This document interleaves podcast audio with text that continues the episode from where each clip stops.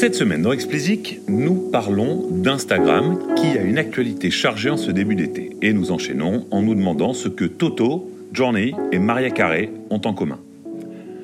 Instagram a une actualité chargée, je viens de vous le dire. Ils viennent de lancer Reels, qui est leur réponse à TikTok. Enfin, quand on dit réponse, on devrait dire copie, car ils nous ont un peu refait le coup de Snapchat. Un nouveau type de contenu émerge et attire les moins de 20 ans comme les mouches. Eh bien, vous pouvez être sûr que Zuckerberg, s'il ne peut pas acheter l'app, la copiera sans vergogne. Il nous avait déjà joué cette partition en, en copiant pardon, les stories de Snapchat. Et il remet le couvert avec les vidéos courtes à la TikTok. Il avait réussi son coup à l'époque, le fera-t-il à nouveau? Et ce n'est pas la seule info les concernant cette semaine. Ils ont également annoncé qu'ils élargiraient à partir de juillet les entreprises éligibles à Instagram Shopping. Vous vous souvenez, nous en avions parlé l'année dernière et je vous avais dit alors que ça pouvait changer beaucoup de choses pour les artistes.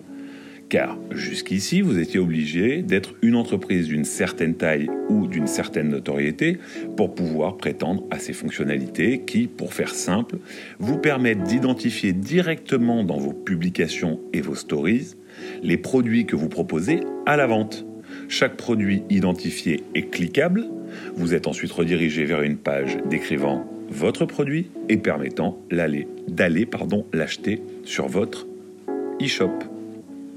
Une aubaine donc pour connecter le Ditty Shop à votre communauté et faire que le LinkedIn Bio ne soit plus qu'un lointain souvenir. Enfin, une belle expérience de shopping dans Instagram ouverte aux artistes. Alors par contre, il y a une condition que vous devez remplir, c'est avoir tous les produits que vous liez à Instagram Shopping hébergés sur un seul et même site marchand qui vous appartient c'est important qui vous appartient. Leur objectif, avec cette double limitation, et double lui aussi, c'est d'empêcher d'avoir des produits qui ont plusieurs sources différentes, ce qui, évidemment, alourdirait considérablement le processus de validation, et ensuite de ne pas se retrouver avec des liens Amazon, ou plutôt Bandcamp dans notre cas, sur tout le service. Vous pouvez donc faire votre demande en ligne Instagram vous répondra et ils promettent qu'en cas de refus, ils expliqueront précisément les raisons de celui-ci. Les artistes étant dans une situation où chaque source de revenus supplémentaire est bienvenue, cette annonce d'Instagram tombe très bien. Si la fonctionnalité attire beaucoup d'artistes, Bandcamp a de gros soucis à se faire. Allez, continuons en cherchant des points communs à nos trois artistes cités plus haut, enfin plus précisément à trois de leurs plus gros tubes. Africa de Toto, Don't Stop Believing de Johnny et All I Want for Christmas Is You, qui nous cassent les oreilles chaque année au moment de Noël. Si vous me dites qu'ils sont tous au catalogue de Sony Music, vous aurez raison, mais ce n'est pas de ça que je veux vous parler. Leur point commun est qu'ils ont tous atteint leur meilleure place dans les charts de longues années, voire dizaines d'années après leur sortie. Chacun de ces titres est sur le point ou a déjà rejoint le club très fermé du milliard de streams. En d'autres termes, pardon, et bien qu'ils soient sortis il y a très longtemps, ce sont eux aussi des succès en streaming. Et s'ils sont des succès, c'est grâce au moteur de croissance de la musique ce que les anglo-saxons appellent the song economy, que nous pourrions traduire littéralement par économie de la chanson, et il serait peut-être plus juste de parler de business model du titre.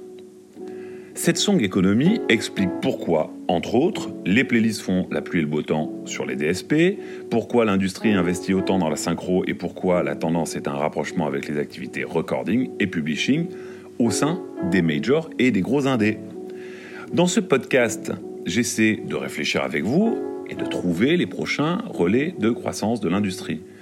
Il est souvent plus tentant de les chercher dans une nouvelle app ou une nouvelle tech. Dans ce cas, enfin dans celui qui nous intéresse là, le relais de croissance est sous nos yeux et il fonctionne à plein depuis quelques années déjà. Certains titres particulièrement emblématiques deviennent de mini-industries. générant une croissance significative pour son ou ses propriétaires. Et il justifie des investissements dans des déclinaisons sur d'autres médias, des biopics, des documentaires ou même des podcasts. Donc il y a les trois titres dont je vous ai parlé, mais la liste est longue et ne se limite pas à des titres du catalogue de Sony. De nombreux, titres de Queen, Elton John ou encore Led Zepp, par exemple, pourraient entrer dans cette catégorie. D'ailleurs, il est important de préciser que cette song economy ne fonctionne pas uniquement pour les gold. Ça fonctionne également pour les nouveautés, ou en tout cas les titres récents. L'attention portée aux singles est de plus en plus grande. Les singles, la pure nouveauté, je veux dire. Hein. Et les moyens qui sont mis pour les écrire et les produire sont de plus en plus importants.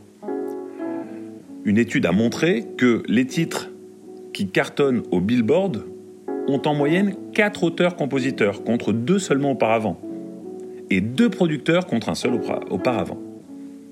Preuve, donc, que cette song economy touche également les nouveautés et que beaucoup de moyens sont investis sur chaque single. Les tubes ne sont pas une nouveauté dans cette industrie, me direz-vous. Depuis des années, ce sont eux qui permettent aux artistes et aux albums de connaître le succès. Ce qui est nouveau, c'est qu'à l'ère du streaming, le titre n'est plus seulement le véhicule qui permet à un album de fonctionner. C'est une mini-entreprise à lui tout seul. Encore plus intéressant, vos vieux titres peuvent du jour au lendemain devenir des moteurs de croissance inespérés grâce à une bonne synchro ou grâce à un mème sur TikTok. Prenez Kid Francescoli, vous vous, souvenez, pardon, son titre Moon, qui a explosé depuis le début de l'année sur TikTok. Alors aujourd'hui, il en est à 640 millions de vues réalisées sur la plateforme chinoise grâce à un peu plus de 700 000 vidéos créées en utilisant ce titre. Et pourtant, le titre est un titre de 2017 qui avait eu un succès mesuré à l'époque et fonctionnait bien en live, mais pas euh, de quoi espérer ce genre de résultat. Et bien trois ans plus tard, il bénéficie d'un buzz planétaire. Des figures euh, reconnues comme The Rock ou J-Lo l'ont repris dans des vidéos sur TikTok. Et ce buzz agit comme de la nitroglycérine sur votre visibilité et probablement sur vos revenus. Nous sommes donc bien dans cette économie du titre, dans ce business model du titre. Et c'est une très bonne nouvelle pour tous les créateurs, qu'ils soient jeunes ou vieux. C'est que vous construisez votre carrière pas à pas, titre par titre, et à l'époque album par album, mais beaucoup moins aujourd'hui. Donc titre par titre. Et la bonne nouvelle, c'est que même si vous n'arrivez pas à faire fonctionner tout ça aujourd'hui, bah, ne désespérez pas. Peut-être que demain, vous, connaîtrez une explosion inattendue. En tout cas, c'est tout ce que je vous souhaite. Allez, c'est tout pour cette semaine. Plus que jamais, si vous appréciez Explicit, parlez-en autour de vous. Je suis friand de vos avis et commentaires. Vos feedbacks sont le meilleur moyen pour faire avancer Explicit et arriver à en faire la ressource la plus utile pour vos projets. Pour me soutenir, donnez-moi 5 étoiles sur Apple et abonnez-vous où que vous soyez.